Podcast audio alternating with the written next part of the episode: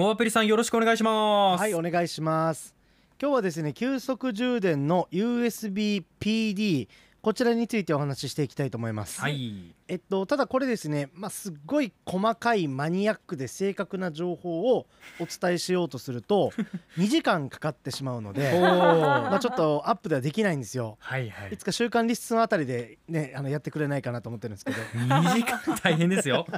はいまあなので今日は本当にちょっとかいつまんで、はい。もうざっくりとしたところだけいくのでこの USB PD マニアの皆さんどうぞお手柔らかに聞いてほしいなと思います。よろしくお願いします。はい、で、えっと、まず初めにちょっと一番伝えたいことなんですけど、はい。ちょっとこの充電に関する知識を少しだけ持っておくだけでですねスマホの、まあ、使い方が便利になったり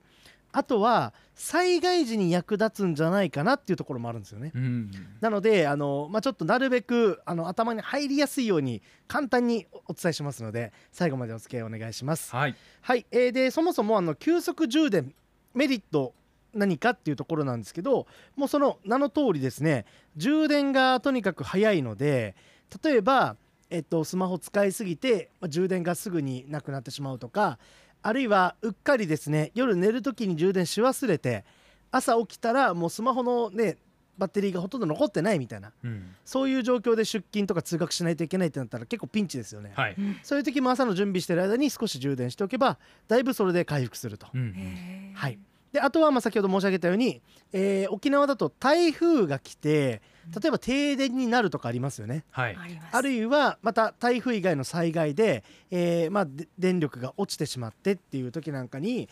例えばこの USB の急速充電器持ってれば一時的に復活した時であるとかあとはどこか公民館とか、えー避難場所に行ってそこで少しの間だけ電源借りてとかねこういう時に連絡手段であるスマホを、まあ、結構生き返らすことができるんじゃないかっていうところがあります。うんであとはちょっと紹介するんですけどあの車であのシガーソケットから電源を引っ張ってくる急速充電器っていうのも今出てますのではい。この辺うまく活用していただければ本当に停電した時とかあと沖縄だったらこう移動中に、えー充電ができるのでだいぶ楽だと思います。いいですね。便利便利。はい、であとは急速充電ができるっていうところの一つメリットとしてスマホの充電が早く終わってその後じゃあこれを使ってタブレット充電しようとかあるいはパソコン充電しようみたいな形で、えーある程度1本ないし2本ぐらいのケーブルで最近のこの手の IT 製品っていうのをだいたい充電できるようになってるんですよ。はい。なので一昔前だったら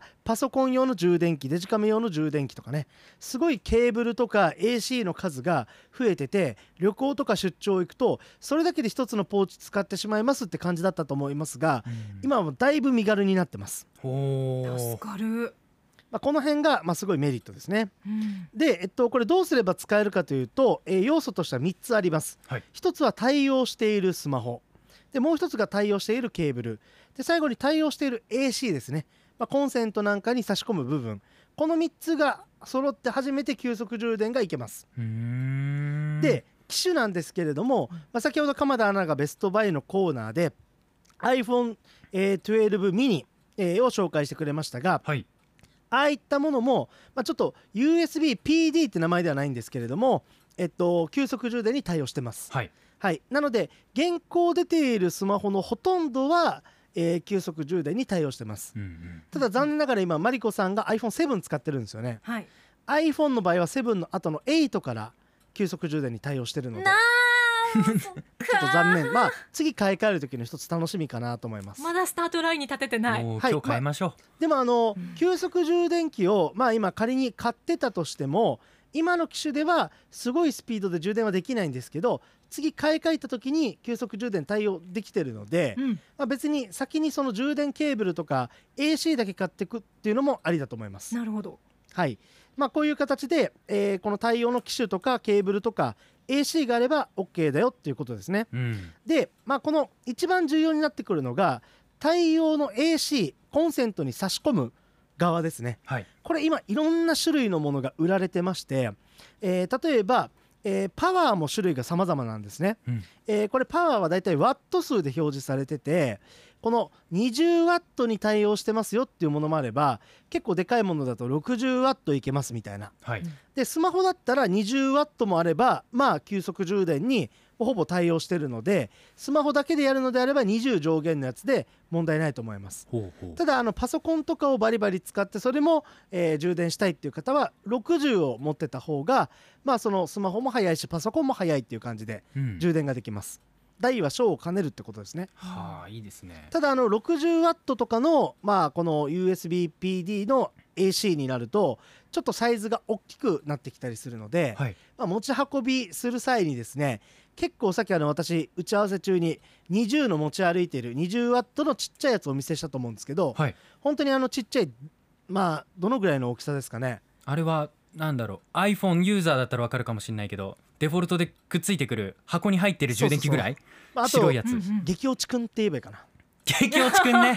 あの激落ちくん。サイコロ上の激落ちくんよりもうちょいちっちゃいかな。激落ちくんより確かにちっちゃかった、そうそうそうそう、うん。あれで 20W 今充電できるので、はい。iPhone とかはフルスピードで充電できるんですよ。素晴らしいな。むちゃくちゃ速いんですよね。はい。はい。まあ、なのであの、まあ、サイズとかパワーとか、まあ、あと価格も若干違ってたりするのでこの辺で、まあ、自分のなんだろうなちょうどいいものを選ぶっていうのをおすすめしますね。うんはいで、えっと、パソコンなんかでも今充電がすごくできるようになっているのでだいぶ使い勝手が、えー楽になってますと。で、えっと、デメリットも、まあ、一応いくつかあるんですけど一つは若干スマホに負担がかかるってことですね。これ結構うんね質問来てたんですよ。はいあつきとみきとひでとみほのパパさんとかそれからハピルン雪村さんとかね、ええ来てましたね。まあ、これはあのすごく僕ちょっと申し訳ないですけど説得力ないことなんですけど私とか結構半年に1回ぐらいスマホ買い替えるのではいはい。電池が傷む前に交換するからその感覚がわからないっていううんちょっとスマホ貴族のね なるほど。目線になっちゃうんですけど、はい。まあ、でもこれ例えばえっとまあ、スマホのバッテリーを大事にするっていうところはあると思うんですけど、うんでもそれで充電ケチって使いたい時に使えなかったら本末転倒だと思うんですよ。はい。うんまあ、なので持ち歩いて急ぎで充電したい時はこの急速充電を使って夜寝る時とか時間に余裕がある時は通常の今まで使ってたやつで充電するとかでもありだと思いますう。ーん。ただこれであの数回充電したから一気にへたるかって言えばそんなことはなくて日常的にこれでやって例えば急速充電でフルパワーで充電しながらなんかハイパワーのゲームとかを同時にすると影響は出ると思うんですけど、うん。まあ普通の使い方してれば大丈夫だと思います。今日のアンケートの回答結果からちょっと行きたいんですけれども。はい131票集まりましてでスマホの急速充電活用していますか？1番の活用しているが 37%2 番あまり活用していないが32%そもそも急速充電器を持っていないが31%結構こう横並びなねうん。感じになりましたね、えー割と皆さんまあ使っている使っていないが割れましたけれども非常に災害の時なんかも車でも活用できるということですのでね。ぜひぜひ参考にしてみてくださいアップのポッドキャストを最後までお聞きいただきありがとうございました。生放送は平日朝7時から FM921 AM738 RBC ハイラジオ。県外からはラジコですお楽しみください。